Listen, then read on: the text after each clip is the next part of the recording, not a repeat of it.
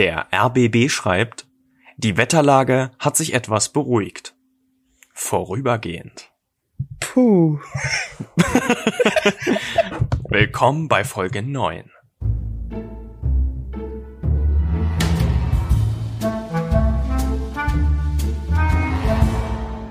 Yay, Ja. Folge 9. Ja, wir haben, wir sind fast mit der zweiten Staffel durch. Und heute haben wir mal wieder nur uns, ohne Gäste. Ohne, ohne Gäste heute, ja. Wir beide, aber es passt eigentlich ganz gut, weil wir ja heute unsere True Crime Geschichten präsentieren. Mhm. Und da glaube ich, ist das für einen Gast oder eine Gästin nicht sonderlich, ähm, Nee, da müsste diejenige oder derjenige dann ja selber auch was beisteuern wahrscheinlich. genau, Ja. genau. Und wir wollen ja nicht, dass unsere Gäste irgendwas machen müssen. Nee, wir wollen ja nicht, dass unsere Gäste was beisteuern zu unserem Podcast. das sowieso nicht. ähm, ja, außer da können wir zumindest einen kurzen Teaser schon mal auf die dritte Staffel, auf die erste Folge der dritten Staffel, denn wir haben einen Gast in dieser Folge oder werden einen Gast haben und äh, dieser Gast hat etwas vorbereitet. das stimmt. Und ähm, kurz noch Shoutout an eine Frau, die uns bei Instagram eines unserer Bilder kommentiert hat. Übrigens findet ihr uns da unter @talkokalypse. Das sie war offenbar die Amerikanerin, von der wir die ganze Zeit gesprochen haben hier im Podcast. Und sie hat sich jetzt gemeldet und meinte, dass drei Jahre Deutschstunde offenbar nicht ausgereicht hat, um unseren Podcast ausreichend zu verstehen. Aber, uns leid. aber sie hat ihn gehört. Eben, eben. Und sie hat uns dann sogar auf Instagram gefunden. Und ich bin gespannt, ob sie versucht, ihren Deutschunterricht mit uns wieder aufzufrischen. Also, solltest du noch zuhören, solltest du noch nicht abgeschalten haben, wir helfen heute beim, beim Deutschlernen mit unseren Geschichten. Wir helfen dir heute bei deiner Bildung. Okay, ich würde heute anfangen mit äh, der True Crime Geschichte, die heißt Alfred Packer, der Menschenfresser von Colorado. Also die Geschichte ist von Richard Dice, also Grüße. Im Februar 1874 begibt sich eine sechsköpfige Gruppe von Goldschürfern, angeführt von Alfred Packer, auf eine lebensgefährliche Mission. Die Männer wollen einen zugeschneiten Gebirgspass in den Rocky Mountains überqueren. Nach zwei Monaten taucht Packer wieder auf, alleine. Was mit seinen Begleitern geschehen ist, weiß er angeblich nicht. Im November 1873 machte das Gerücht die Runde, man sei auf gewaltige Goldvorkommen in der Gegend um Breckenridge, Colorado gestoßen. Die Geschichte besaß insofern Glaubwürdigkeit, weil man diesem Gebiet bereits seit 1859 erfolgreich nach Geld geschür geschürft wurde. Die betreffende Stelle befand sich westlich der Hauptstadt Denver, unweit des bekannten Skiorts Aspen am San Juan Gebirge, einem Teil der Rocky Mountains. Die Nachricht verbreitete sich bis in den Bingham Canyon nahe der Stadt Salt Lake City in Utah. Ob das jetzt nah beieinander liegt, weiß ich nicht. Auch dort gab es Erzminen, die Gold, Silber, Blei und vor allem Kupfer förderten. 20 Erzschürfer, die mit ihrer Ausbeute unzufrieden waren, beschlossen spontan die Chance beim Shop zu packen und ins rund 750 Kilometer entfernte Breckenridge aufzubrechen. Die Männer kannten sich untereinander kaum, sie waren eine reine Zweckgemeinschaft. Ihnen war auch bewusst, dass vor ihnen eine gefährliche Reise lag angesichts des beginnenden Winters und der schwer zu bewältigen Gebirgspassage. Dieses Risiko nahmen sie in Kauf, weil sie hofften, sich vor allem anderen Konkurrenten die besten Parzellen sichern zu können. Laut George Tracy, einem Mitglied der Expedition, traf man nach 40 Kilometern nahe Provo in Utah auf einen Mann, der sich ihnen als Alfred Packer vorstellte.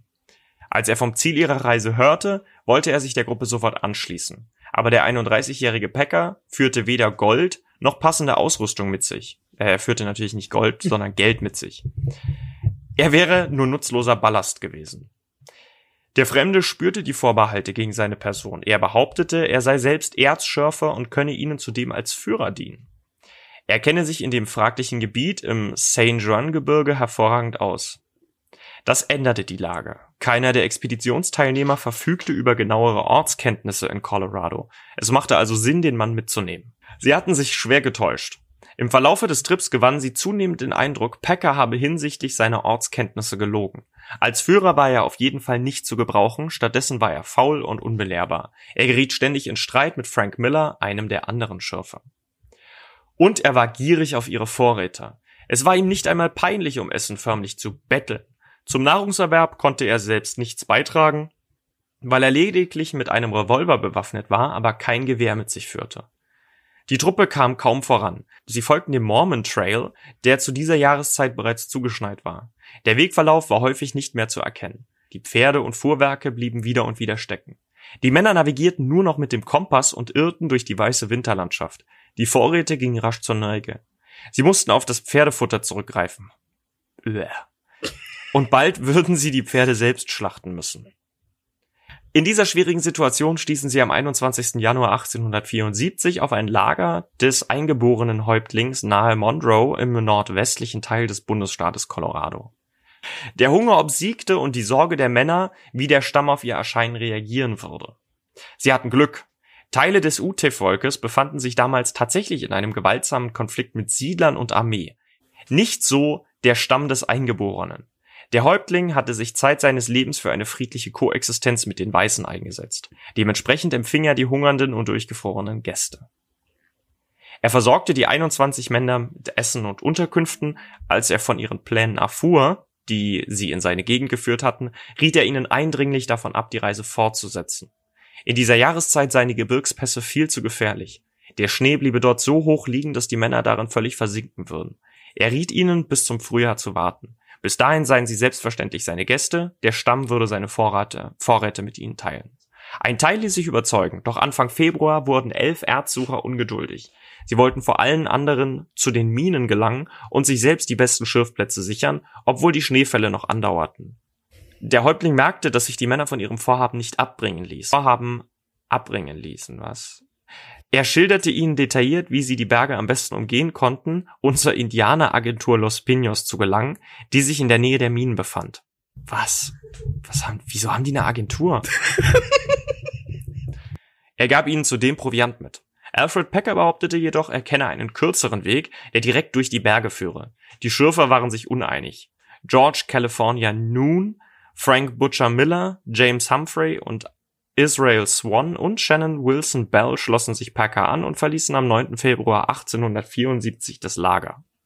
Eine fünfköpfige Gruppe um Oliver D. L. verließ sich lieber auf die Empfehlungen des Häuptlings. Die Männer folgten bei schlechtem Wetter und eisigen Temperaturen größtenteils dem Lauf des Gunnison River. Doch obwohl sie am Fluss blieben, gingen ihnen die Vorräte aus, bevor sie ihr Ziel erreichen konnten. Die Männer waren dem Hungertod schon nahe, als sie Kuhhirten nahe der Gemeinde Gunnison fanden. Sie nahmen die Männer mit in ihr Lager, wo sie bis Ende April verblieben. Vor der Peckergruppe lagen rund 120 Kilometer Fußmarsch. Die Goldschürfer hatten keine Schneeschuhe im Gepäck und trugen keine zweckmäßige Kleidung, die sie gegen die eisige Kälte in den Bergen geschützt hätte. Sie führten lediglich zwei Gewehre, eine Pistole, etwas Munition, ein paar Messer, ein Beil und einige wenige Streichhölzer, jedoch keinen Feuerstein mit sich. Aber das Schlimmste war, ihre Lebensmittelvorräte reichten noch nicht einmal für 14 Tage. Und diese Menge würden sie mindestens benötigen, um die Wegstrecke zu bewältigen, vorausgesetzt, sie konnten den Schnee und die Berge tatsächlich bezwingen. Es verging mehr als zwei Monate, ohne dass man vom Verbleib der zweiten Gruppe etwas erfuhr. Dann torkelten am 16. April 1874 ein Mann über einen noch zugefrorenen See. Die Füße in zerrissene Lumpen gepackt, auf die Indianeragentur Los Pinos zu. Als er dort eintraf, bat er um Essen und Unterkunft. Der Fremde trug ein Gewehr bei sich, ein Messer, einen Tornister und eine Kaffeekanne aus Stahl. Die Leute, die sich in der Agentur aufhielten, halfen ihm an den Tisch und stellten ihm etwas zu essen hin. Nach wenigen Bissen erbrach er aber alles wieder. Er habe lange gehungert. Seine Verdauung habe sich umgestellt, entschuldigte sich der Mann. Er hieß Alfred Packer. Man reichte ihm Whisky. Nach ein paar Schlucken berichtete Packer, was ihm widerfahren war. Er erzählte von Utah und der Reise in die Berge, von dem Häuptling des eingeborenen Stammes und schließlich auch von den Ergebnissen der letzten beiden Monate. Er behauptete, schneeblind geworden zu sein. Seine Gruppe hat ihn daraufhin zurückgelassen, weil sie aufgrund ihrer geringen Vorräte nicht hätten warten können, bis er wieder genesen sei. Sie hätten ihm ein Gewehr dagelassen und seien verschwunden. Eigentlich sei er davon ausgegangen, dass sie Hilfe schicken würden, sobald sie eine Siedlung erreicht hätten. Doch es sei niemand gekommen. Wo seine Kameraden abgeblieben seien, vermochte er nicht zu sagen. Er habe sich von Wurzeln und Rosenknospen ernährt, um zu überleben. Als es zu tauen begann, habe er sich zur Agentur durchgeschlagen. Die Zuhörer wollten die Geschichte nicht so recht glauben. Dieser Packer sah nicht aus wie einer, der dem Hungertod ins finstere Antlitz geblickt hatte. Sein Gesicht wirkte eher gedunsen, auf den Rippen hatte er noch reichlich Fleisch. Die echten Hungerleidenden, die ihnen in der Vergangenheit begegnet waren, waren nur noch ausgezehrte, klapprige Skelette mit Haut gewesen. Packer behauptete, er habe kein Geld, deshalb verkaufte er sein Winchester-Gewehr an Major Downer, den Friedensrichter in der Agentur, der ihm dafür 10 Dollar gab. Er verweilte insgesamt zehn Tage in der Agentur, um sich zu erholen. Dann kündigte er an, in seine Heimat Pennsylvania zurückkehren zu wollen. Die notwendigen Vorräte dazu wollte er sich in einer benachbarten Stadt besorgen. In jener Stadt nahm er sich ein Zimmer in Dolan's Saloon. Der Eigentümer, Larry Dolan, erzählte später, er habe während seines Aufenthalts bei ihm rund 100 Dollar hingeblättert. Einmal habe er sogar angeboten, ihm 300 Dollar zu leihen. Im Gemischtwarenladen von Otto Mears habe er in der Zeit weitere 78 Dollar ausgegeben. Zudem behaupteten Zeugen, sie hätten bei Packer mehrere unterschiedliche Geldbörsen bemerkt. Woher hatte er plötzlich so viel Geld? Hatte er nicht gesagt, er sei vollkommen abgebrannt aus der Wildnis zurückgekehrt? Packer ließ sich tatsächlich jeden Abend im Saloon volllaufen. Wenn er betrunken war, erzählte er über die zwei Monate in den Bergen. Jedes Mal, so schien es, bot er eine andere Version seiner Geschichte feil. Oft genug widersprach sich seine Darstellung der Ereignisse. Bald begannen die Leute über ihn zu reden. Band er ihnen nur einen Bären auf? War er bloß ein Aufschneider? Was war mit den anderen fünf Männern geschehen? Weshalb blieben sie verschwunden? Verheimlichte er ihnen etwas? Preston Nutter hatte im Winter im Lager des Häuptlings gelebt. Er kam mit zwei weiteren Mitgliedern der ursprünglichen Expedition in die Stadt und traf Packer in Dolan's Saloon. Er fragte ihn, wo die fünf Männer aus seiner Gruppe geblieben seien.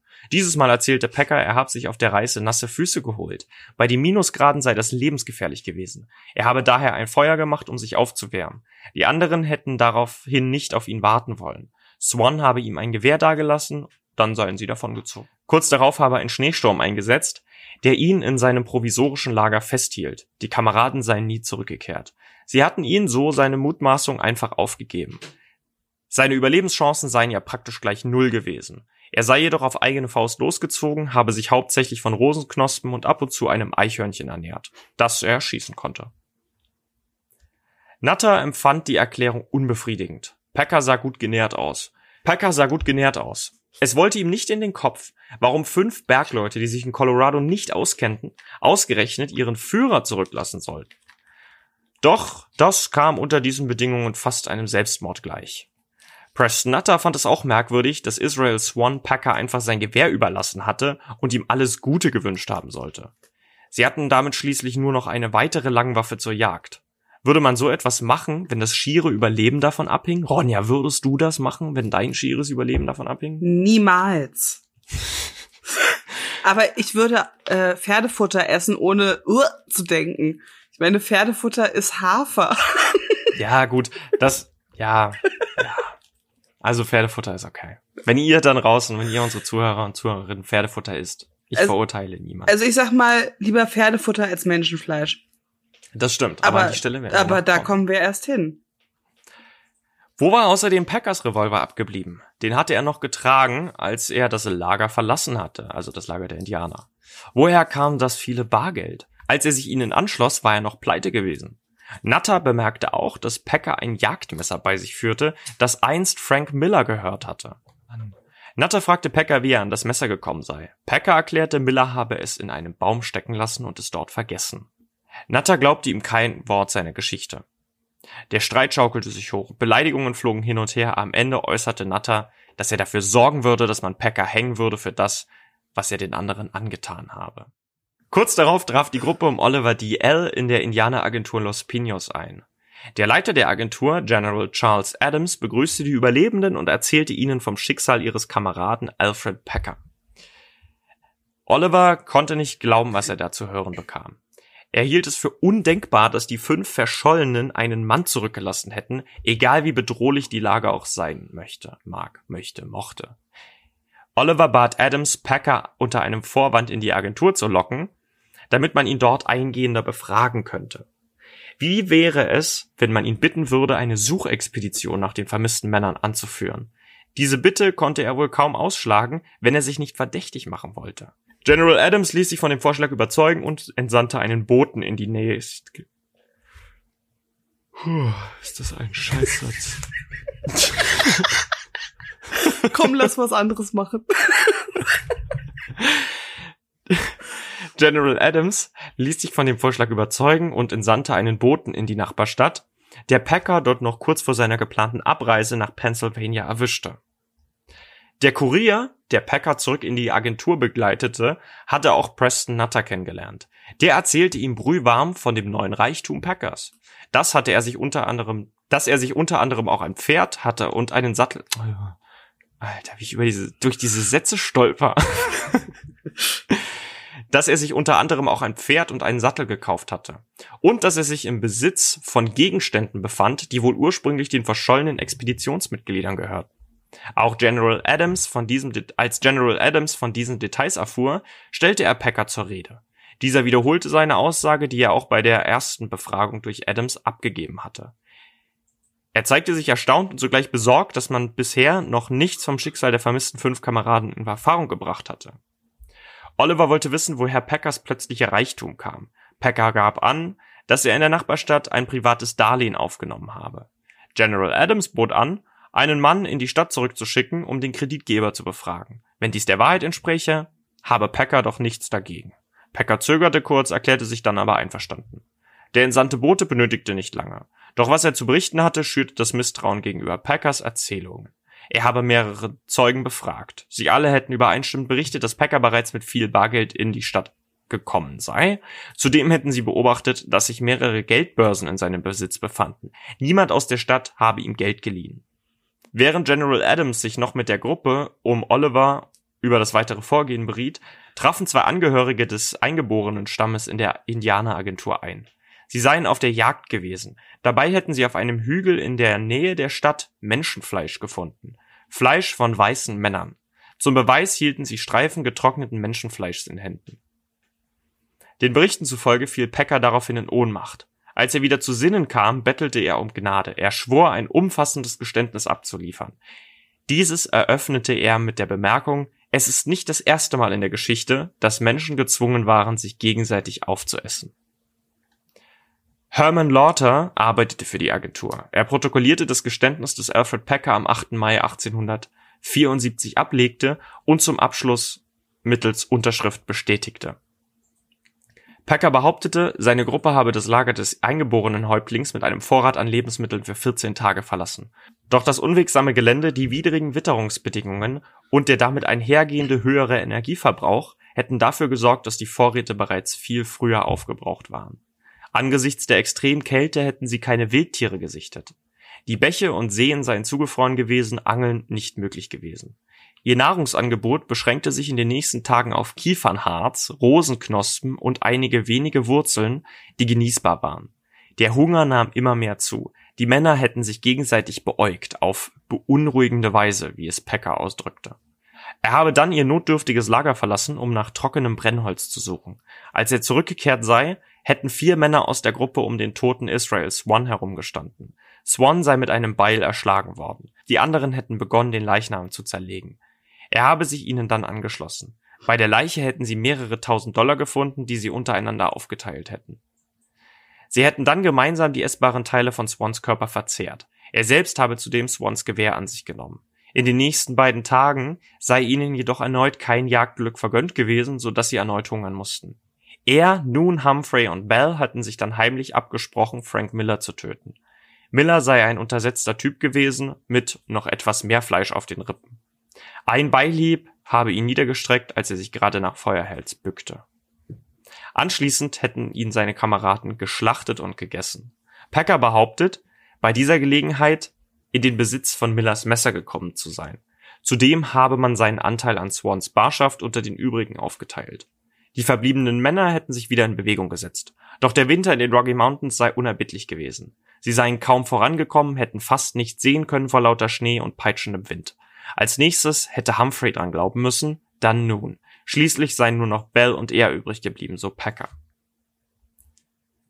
Sie hätten sich beim Namen des Allmächtigen geschworen, sich niemals zu töten und aufzuessen.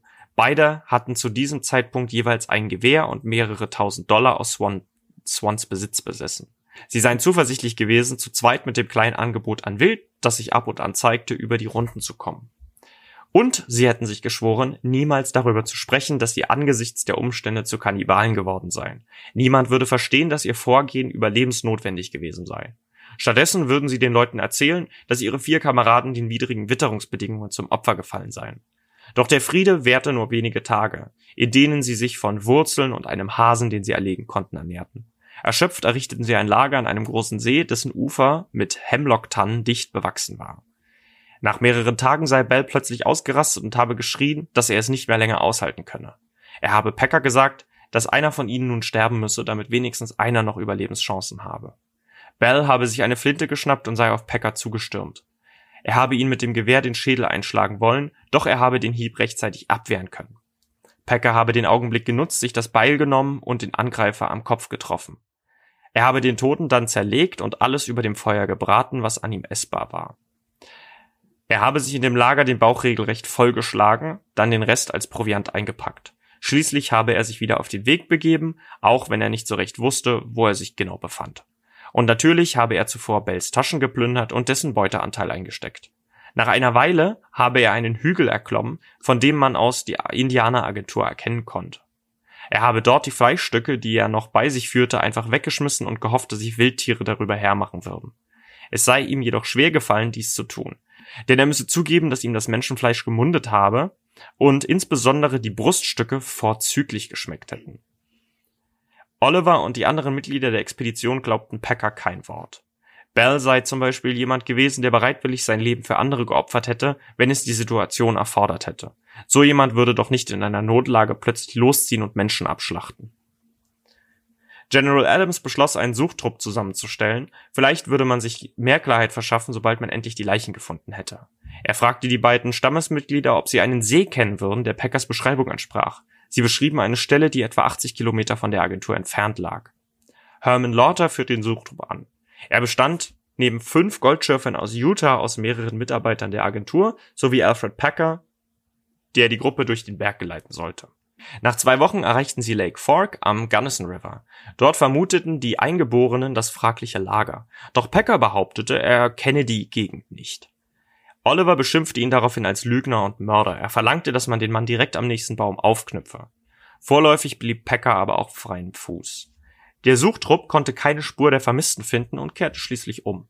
Auf dem Rückweg unternahm Packer dann einen Mordanschlag auf Lauter. Irgendwie war es ihm gelungen, ein großes Messer in seiner Kleidung zu verstecken, mit dem er nun den Anführer angriff. Die übrigen Männer konnten ihn jedoch überwältigen. Als General Adams von dem Attentat hörte, ließ er Packer wieder zurück in die Stadt und ins Gefängnis sperren. Bisher hatte er Packers Schilderungen noch Glauben geschenkt. Doch der scheinbar unmotivierte Angriff auf seine Angestellten warf ein anderes Licht auf die Vorfälle. Während der Inhaftierung revidierte Alfred Packer sein Geständnis. Er behauptete nun, seine Gruppe sei in einem schweren Schneesturm geraten. Eine Orientierung im Gelände sei nicht mehr möglich und die Vorräte rasch aufgebraucht gewesen. Sie hätten kein Wild entdecken können, auch das Angeln sei unmöglich gewesen. Ihnen seien zudem die Streichhölzer ausgegangen. Sie hätten sich beholfen, indem sie Holzkohleglut in einer Kaffeekanne aus Stahl transportiert hätten. Am Ende hätten sie aus Verzweiflung ihre Schuhe über dem Feuer geröstet und versuchten das Leder zu essen.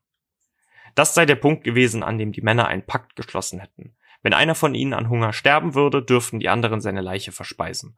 Sie seien weitergezogen, hätten aber praktisch keine weitere Nahrung gefunden. Nach mehreren Tagen sei Israel Swan zusammengebrochen, die anderen ebenfalls völlig erschöpft gewesen. Sie hätten Schutz in einer Senke in einem nahen See gesucht, die von Kiefern umstanden war. Kurz darauf sei Swan an Hunger und Kälte gestorben.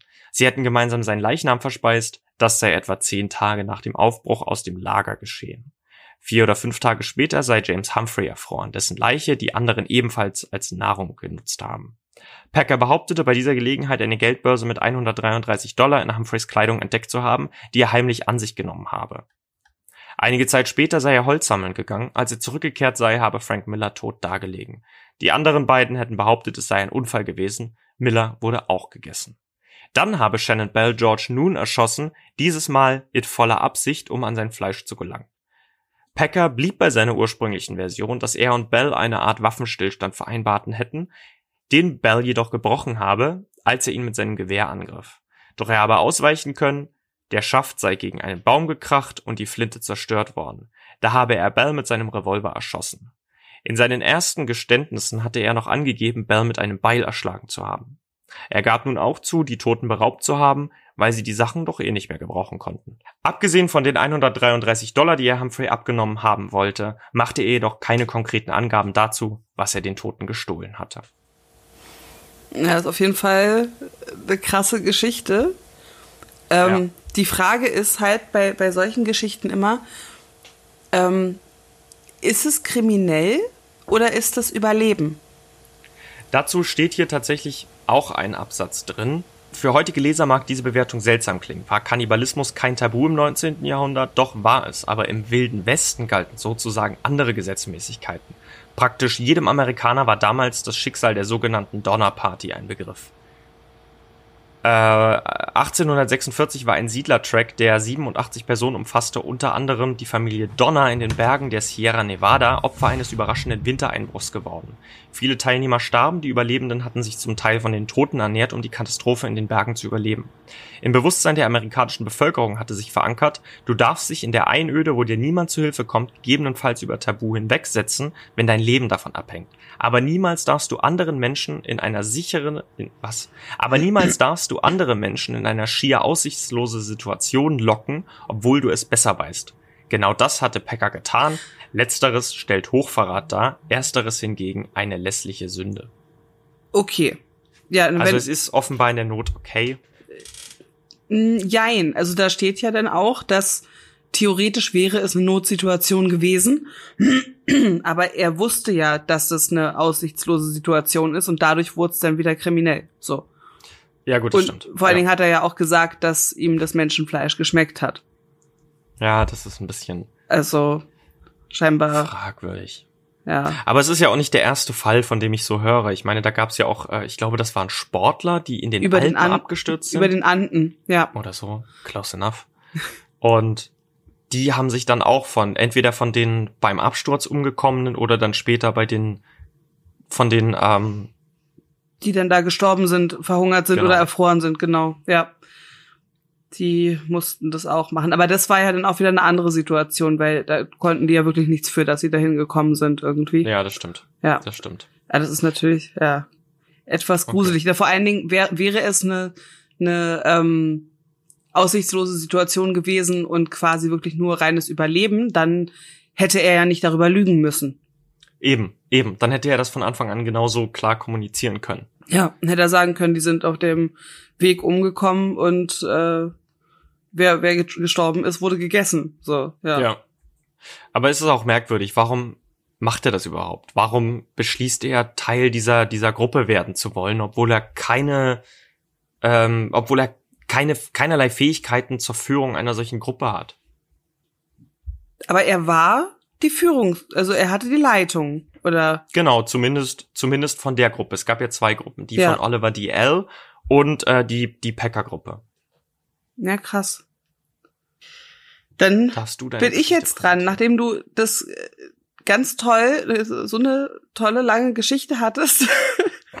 ähm, ich habe nicht so eine Geschichte zum Vorlesen, glaube ich. Ähm, mein True Crime Fall umfasst ein paar mehr Leichen, auf jeden Fall. Und auch ein paar mehr Täter. Und oh. zwar geht's ähm, um die Hexenverfolgung. Weil ich mir ja dachte, wir hatten ja die Munchkin-Folge und wir wollen das ja immer so ein bisschen aufeinander aufbauen, so ein bisschen, ne, dass die Fälle Clever. Stimmt. bisschen zusammenpassen. Deswegen dachte ich, ja, okay, was passt dazu? Hexenverfolgung. Weil ich habe nicht. Deswegen hattest du in der Vorbereitung so reagiert, als ich meinte, ich habe so eine so eine Kannibalengeschichte ja. ausgesucht. Ah, okay, ja, sorry, das hatte Eher weniger mit unserer. Aber das ist ja auch überhaupt nicht, äh, überhaupt nicht schlimm. Ähm, nee, aber ich habe halt nichts über Elfen oder ähnliches gefunden, deswegen dachte ich, Hexen gehen auch. Und ähm, was, was glaubst du denn, wie vielen Hexen der Prozess gemacht wurde? Uff, also. Gott, im Mittelalter waren es bedeutend weniger Menschen. Waren 30.000? Also Insgesamt wird geschätzt, dass in Europa im Zuge der Hexenverfolgung drei Millionen Menschen der Prozess gemacht wurde. What? Ja. Wobei. Ja gut, aber ich war mit der drei richtig. Äh, das war schon mal richtig. Auf der Haben-Seite. naja. Wobei aber in Anführungsstrichen nur 60.000 Betroffene hingerichtet wurden. Okay, das ist dann schon wieder näher an meiner Zahl dran. Ja. Wie viel waren wirklich schuldig? Darüber habe ich leider nichts gefunden.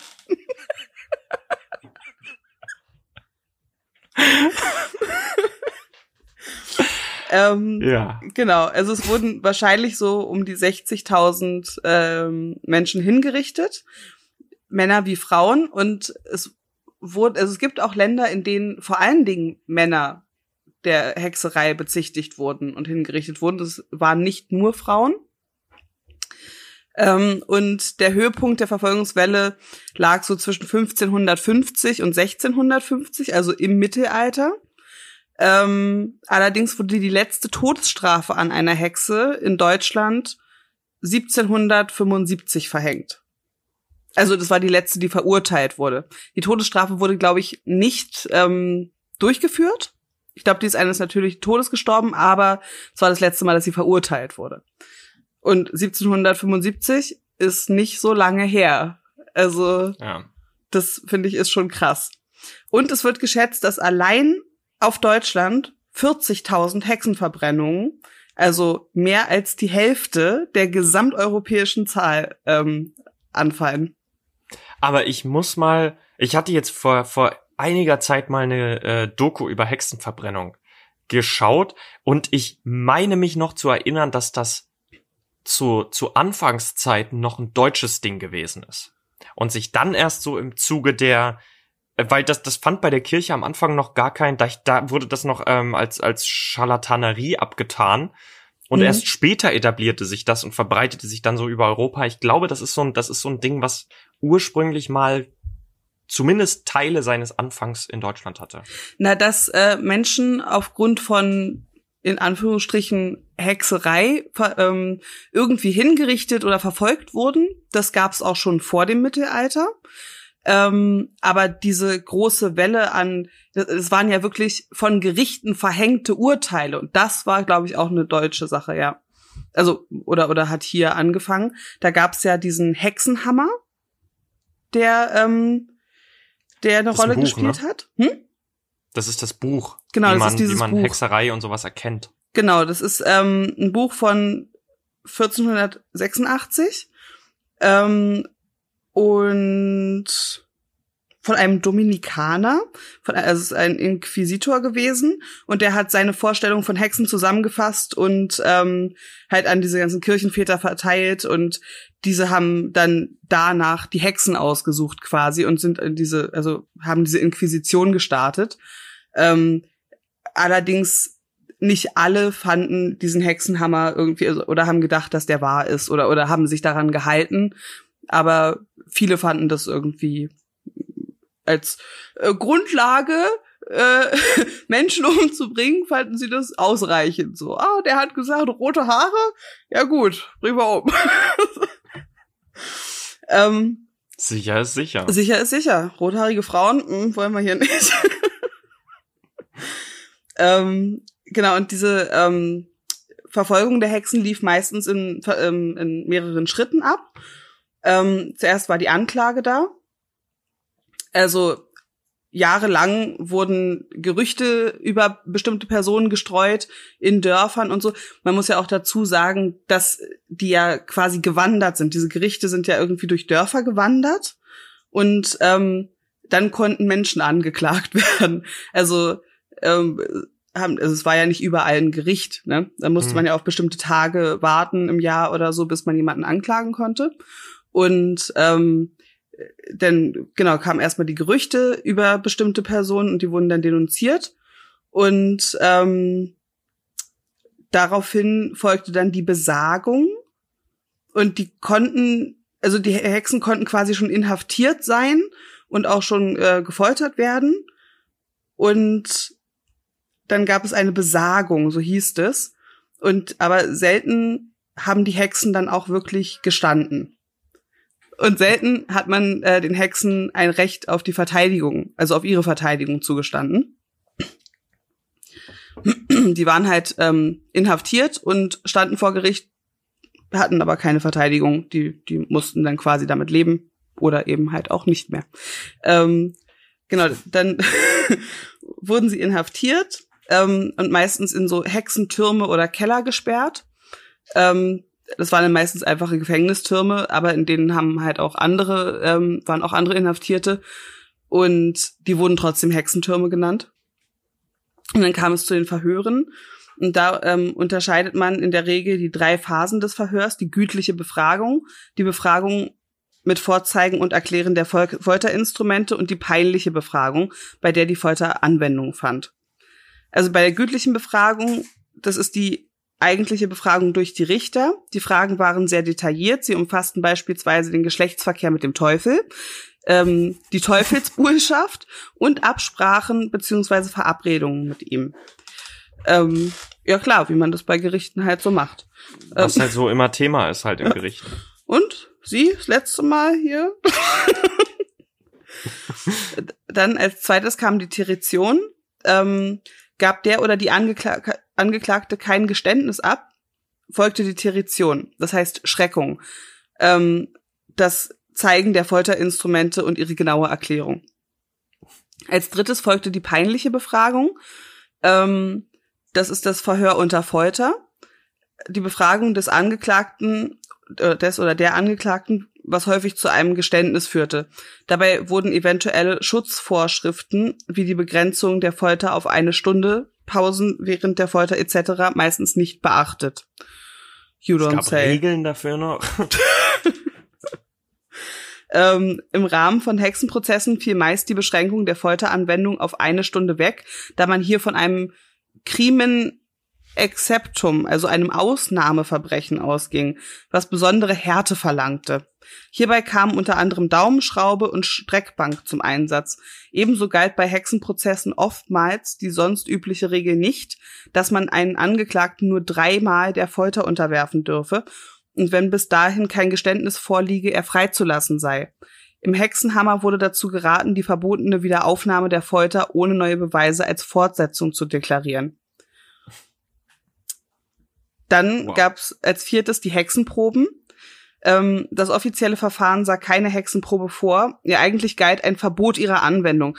Dennoch griffen viele Gerichte in den verschiedenen Teilen des Heiligen Römischen Reiches auf sie zurück. Die Bewertung der Hexenproben war ebenso unterschiedlich wie überhaupt ihre Anwendung. Manchmal galten die Hexenproben als starker Beweis, manchmal als schwacher. Folgende Hexenproben sind die bekanntesten. Die Wasserprobe, auch das Hexenbad genannt. Kennst du die Wasserprobe? Ist es das, wo sie unter Wasser gedrückt werden und wenn sie Sie werden an, Händen, an Händen und Füßen gefesselt und ins Wasser geworfen und wenn sie oben schwimmen, sind sie Hexen, weil Hexen aus Holz sind und wenn sie untergehen, also ertrinken, sind sie keine Hexen. das ist doch wie dieses Ding mit den Vampiren, woran du erkennst, dass jemand ein Vampir ist, indem du ihm so einen Holzpflock durchs Herz rammst. So, ja. wer stirbt denn dann nicht? ja. Wow, okay. Dann gab's die, Feuerpro äh, die Feuerprobe. Die kam wohl äußerst selten vor, darüber habe ich jetzt auch mich nicht weiter belesen. Ähm, die Nadelprobe. Hier wurde das sogenannte Hexenmal gesucht, die Tränenprobe und die Wiegeprobe. Also es gibt halt verschiedene Arten, wie man rausfinden kann, ob jemand eine Hexe ist oder nicht. Ähm, das Hexenmal ist übrigens, ähm, dabei wurden auffällige Muttermale gesucht. Ja. Die wurden aufgeschnitten und wenn es blutete, dann ist sie keine Hexe. Wenn da aber so ein Eiter rauskommt, dann ist sie eine Hexe, weil das dann ein Teufelsmal ist. Mhm. Oder andersrum. Ich bin mir nicht mehr ganz sicher. Wahrscheinlich andersrum, weil sie ja Hexen finden wollten. So. Stimmt, stimmt. Dann war es, ja, es war, es muss wahrscheinlich so gewesen sein, weil es ging halt immer nur darum, dass irgendein Sekret dann äh, eine, eine Verbindung mit dem Teufel nachsagt. Ja. ähm, dann kam das Geständnis. Niemand durfte in der frühen Neuzeit ohne ein Geständnis verurteilt werden. Das galt auch für die Hexenprozesse. Doch aufgrund der Regeln in der Anwendung der Folter war die Wahrscheinlichkeit, ein Geständnis zu erlangen, bei Hexenprozessverfahren um ein Vielfaches höher als bei anderen Prozessen. Ja, ich Tja. glaube das auch. ähm, die Befragung nach Mitschuldigung, äh, Mitschuldigen. Da die Hexe laut der Hexenlehre auf den Hexensabbaten ihre Mitgenossen traf, ähm, musste sie diese auch kennen. In einer Auf dem zweiten, Blocksberg in Europa. Ganz genau. Und in äh, Salem in Amerika.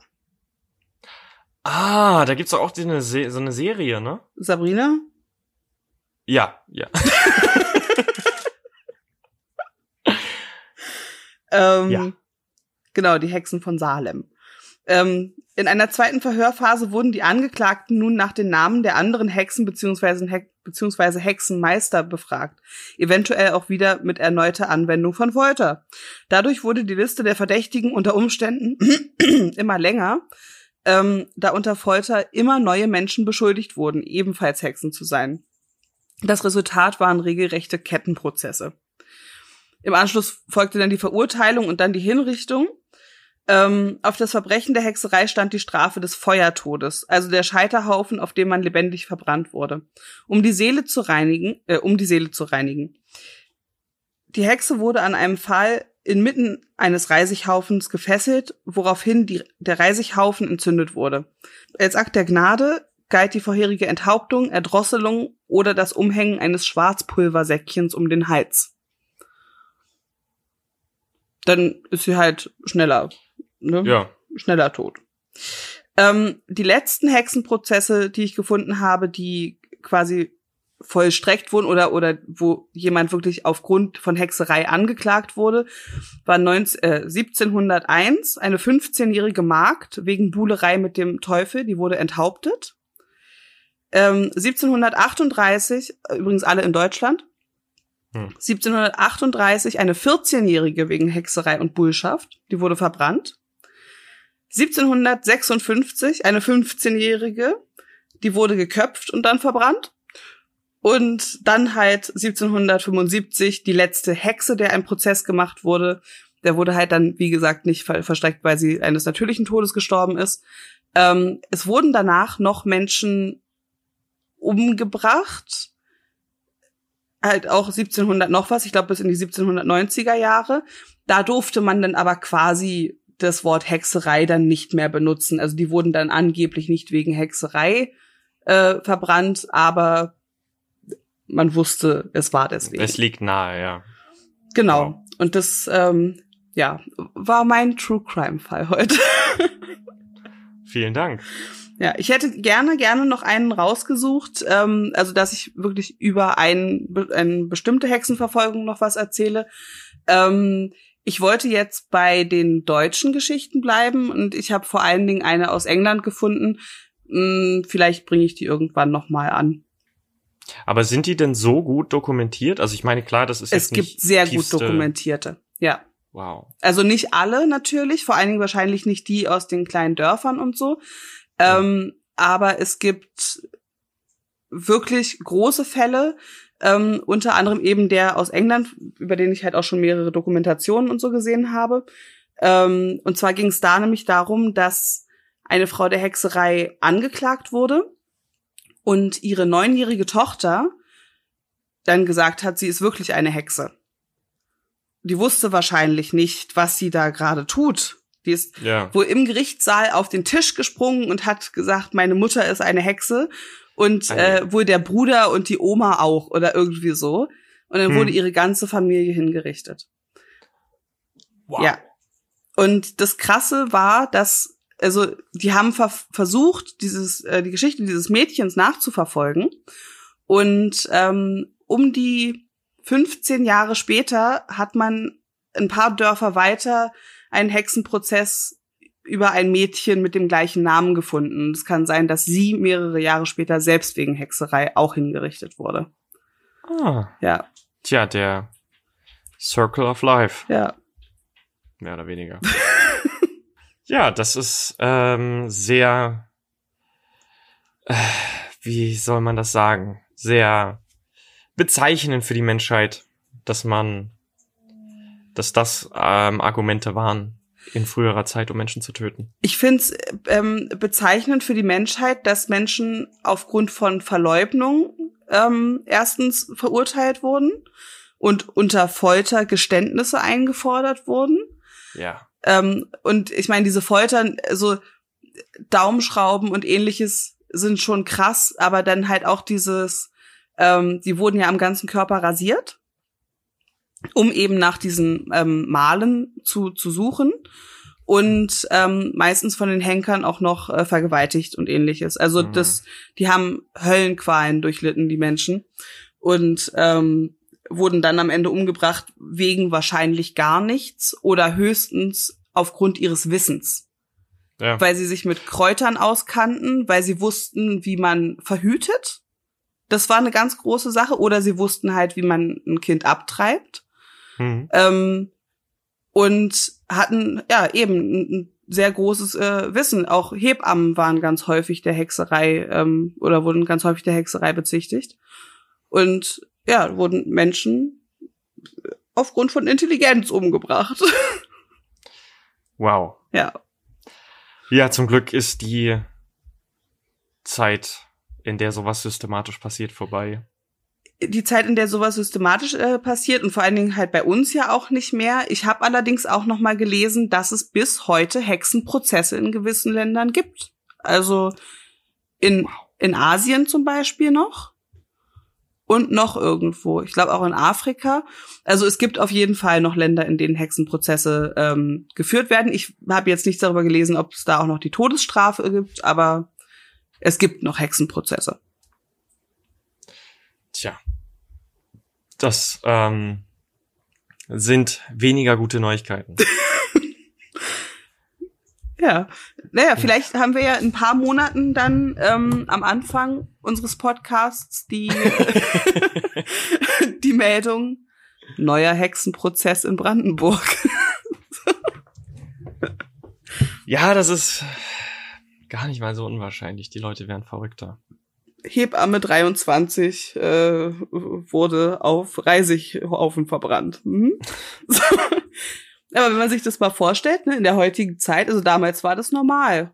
Ja, Das, ja, damals gehörte das hier, damals war das auch einfach ein, oftmals ein Mittel, sich unliebsamer Leute zu entledigen, ja, indem man dann einfach behauptet hat, dass er oder sie eine Hexe wäre und ähm, diese Person keine Möglichkeit hatten, das irgendwie ähm, äh, zu bestreiten. Ihnen wurde halt nicht geglaubt. Ich habe aber den, äh, ich habe allerdings auch gelesen, dass ähm, am Ende der Hexenprozesse, also als es dann alles so ein bisschen abgeflaut ist, da wollten die Menschen ja auch, dass das dann irgendwann mal aufhört, weil sie wahrscheinlich selber auch gemerkt haben, dass es jeden treffen kann. Hm. Und ähm, da wurden dann systematisch bei diesen Befragungen Adlige genannt, also Adlige beschuldigt, damit es aufhört Ah, ja. weil sie wahrscheinlich nicht so viele Adlige umbringen konnten irgendwie. Ja, ah, Ja. clever. Clever. Ja. Naja, dann ja, mündete das zumindest dann in einer Art kleiner Reform, Revolution, Ja. wie dich, wie man das jetzt auch immer nennen möchte. Tja, nachdem wir jetzt über so fast schon niederschmetternde ähm, Ereignisse gesprochen haben, vielleicht mal ein bisschen was Positives. Wir haben ja jetzt die vorletzte Folge Ja. der aktuellen Staffel. Und nächste Woche kommt dann die letzte Folge. Und da haben wir dann wieder einen Gast. Ich glaube, wir können jetzt schon anteasern, um wen es sich handelt. Es Ja. wird Oscar sein. Shoutout. Jemand, der uns, ich glaube, seit, seit Stunde Null an schon folgt auf äh, Instagram Mhm. und uns auch schon einige Male geschrieben hatte, auch auf unsere Stories auch schon geantwortet hatte. Oscar war ja auch der erste, von dem wir Feedback bekommen haben. Und auch einen eigenen Podcast hat.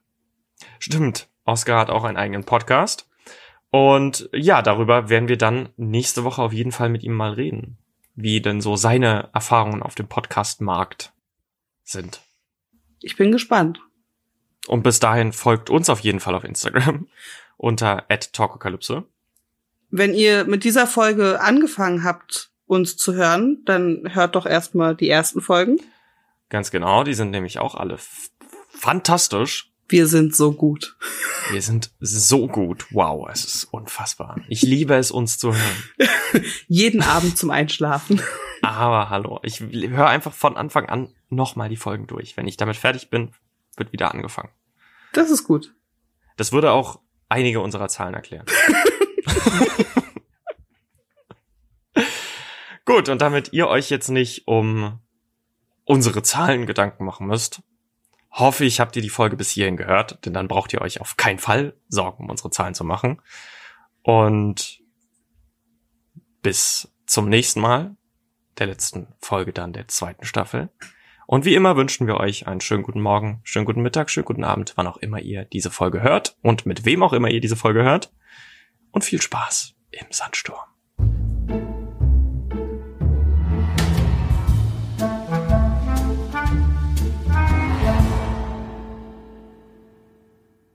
Nice, geile Folge.